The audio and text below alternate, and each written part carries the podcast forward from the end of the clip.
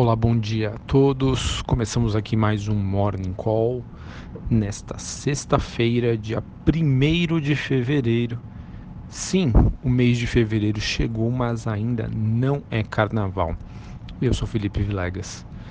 Bom, olhando para o desempenho das principais bolsas internacionais, a, a gente tem um novo dia misto, sem uma direção definida, com um leve viés autista. Na Ásia, uh, destaque para a bolsa chinesa, que fechou com alta de 1,3, e a bolsa japonesa, que ficou no 0 a 0.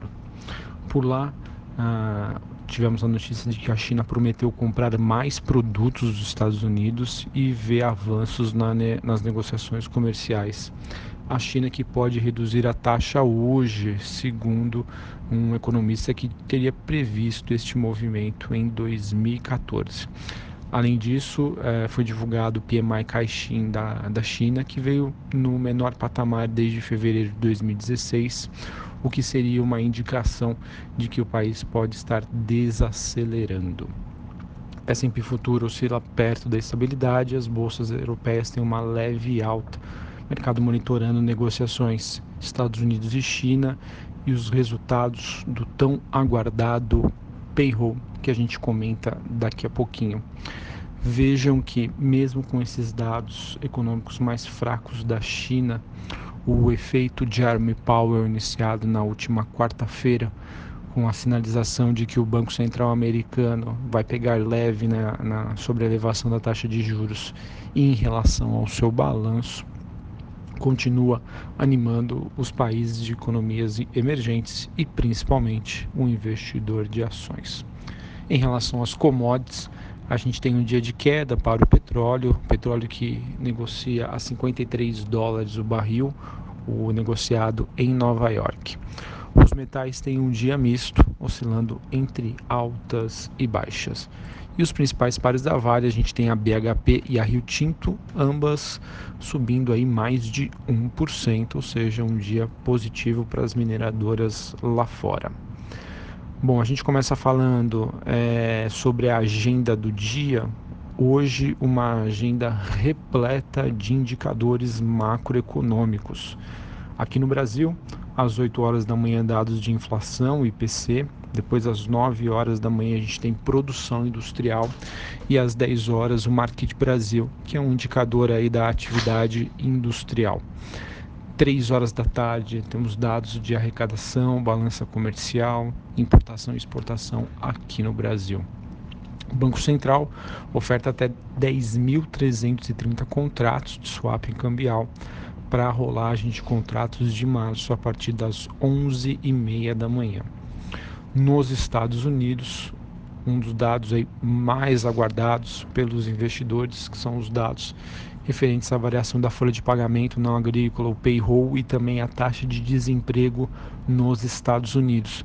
Para quem gosta aí de operar dólar, mini, mini contratos, seja dólar, seja índice, é um relatório que costuma deixar aí um mercado bastante volátil. Esses dados serão divulgados às 11h30 da manhã. Então fiquem atentos neste horário aí para quem gosta de operar dólar, índice, contratos futuros, promete aí ser um momento aí de volatilidade. Às 12h45 a gente tem o PMI de manufatura dos Estados Unidos, uma hora da tarde é, temos aí vários indicadores também americanos, ISM, sentimento na Universidade de Michigan, condições atuais, Universidade de Michigan, gastos com construção e estoques no atacado. Vejam aí, portanto, que a agenda macroeconômica, como eu já disse, é bem agitada nessa sexta-feira. Sobre o noticiário político aqui no Brasil, nós temos hoje o Senado e a Câmara abrindo os trabalhos legislativos de 2019 e elegendo seus presidentes.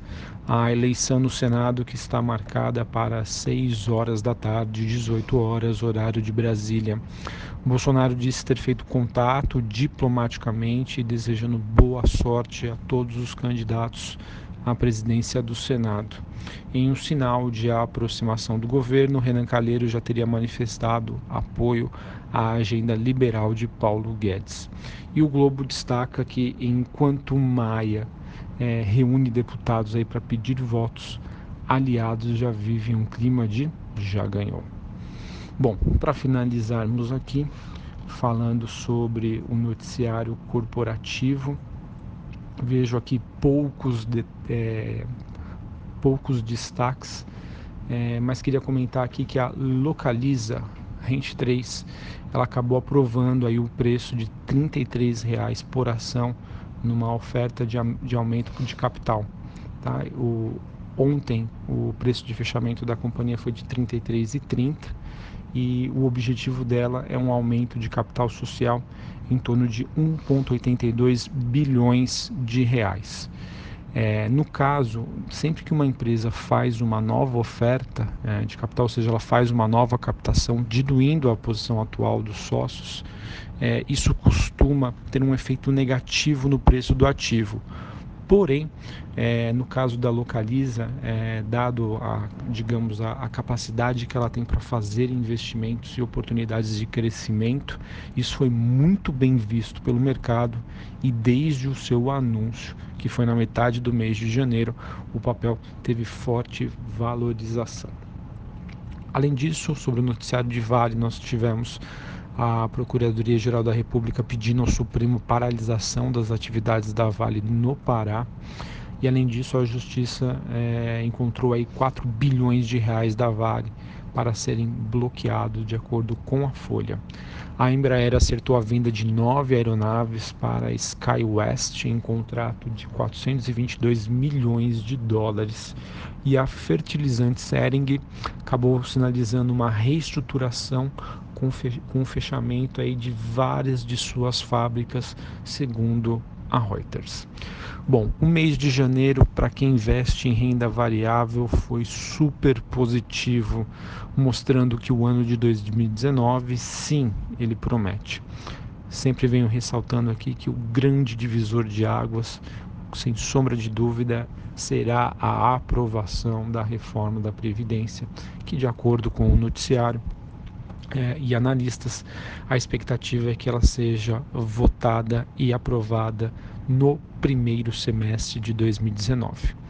O Congresso volta hoje e acredito que esse retorno deva trazer um tom adicional aí de volatilidade é, para os mercados, para a gente saber aí realmente como vai ser a governabilidade do Bolsonaro e se ele vai ter pulso firme aí para conseguir aprovar essas reformas que acabam sendo sim populares, mas extremamente necessárias para o crescimento do nosso país.